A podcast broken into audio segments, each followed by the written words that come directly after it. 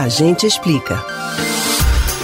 Acompanhar uma competição esportiva é uma experiência rica em emoções. Seja presencialmente ou de forma remota, o público se envolve com cada movimento, torcendo e vibrando com as conquistas dos atletas. O cenário é tão empolgante que captura toda a atenção de quem assiste no momento presente, não é mesmo? Na hora das disputas, nem paramos para imaginar quais dificuldades os competidores podem ter superado até chegarem às Olimpíadas. Mas você já observou se a sua torcida nas Paralimpíadas também é assim? Já percebeu se o seu olhar para os atletas paralímpicos não está sendo capacitista? A gente explica.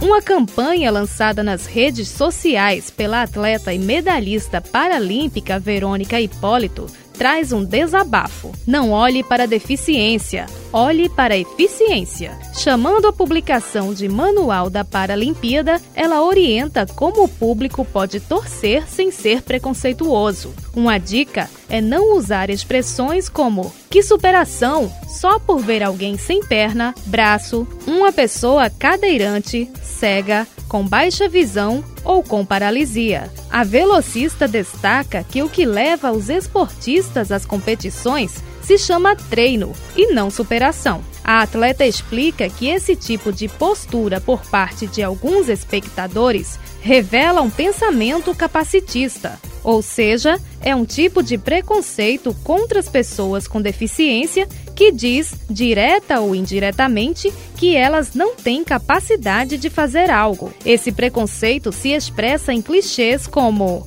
ah, ele é um exemplo de superação, ou ah, se ela consegue, eu também consigo, ou ainda, olha só, eu não tenho nenhum problema e ainda reclamo. Verônica Hipólito também reforça que as pessoas com deficiência não querem piedade, querem autonomia e inclusão. As Paralimpíadas são o auge do esporte de alto rendimento para atletas com deficiência e o Brasil é uma grande potência no evento. Nesta edição, estamos buscando a centésima medalha de ouro para o país. Há três edições, figuramos entre as dez nações que mais conquistaram pódios. São 260 atletas nos representando e trabalhando para repetir o feito neste ano. Então, além de curtir o evento, vamos aproveitar a oportunidade de refletir sobre a participação igualitária de todas as pessoas na sociedade e sobre como podemos contribuir todos os dias